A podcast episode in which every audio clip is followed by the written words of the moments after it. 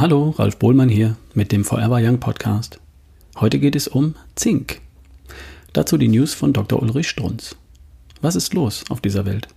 fragt mich ein sehr wacher Laborchef und er fährt fort. Ich beobachte immer tiefere Zinkspiegel. Schon vor Jahren war den Geophysikern aufgefallen, dass die mittlere Tiefe, in der für die Pflanzenwurzeln optimale Zinkkonzentrationen vorlagen, immer tiefer sank. Die Pflanzen in Deutschland erreichen also mit ihren Wurzeln das immer weiter in die Tiefe absinkende Zink nicht mehr, können es gar nicht speichern und wir können es nicht mehr essen. Übrigens auch die Tiere nicht, aus deren Fleisch wir ja Zink beziehen. Und dieser Laborexperte fährt fort, dahinter stecken Ionenaustauschvorgänge, verursacht durch die saure Umwelt. Kunstdünger und saurer Regen stören also die Zinkkonzentration im Boden. Pflanzen müssten immer tiefer nach diesem lebensentscheidenden Sporenelement suchen, schaffen es aber nicht. Und was bedeutet das für Sie? Das erzählen Sie mir jeden Tag. Zink ist entscheidend. Erstens für ein kompetentes Immunsystem.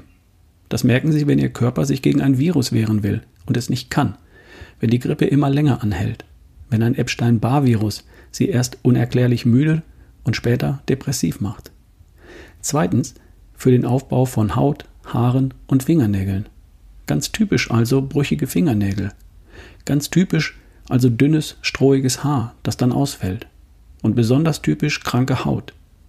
Mit Zink habe ich übrigens die Neurodermitis meines Sohns geheilt. Und jetzt kommt's. Zink ist entscheidend für die Umwandlung von Tryptophan zu Serotonin.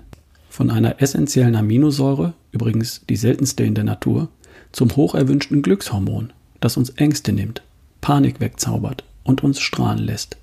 Ohne Zink keine Chance. Ende der News.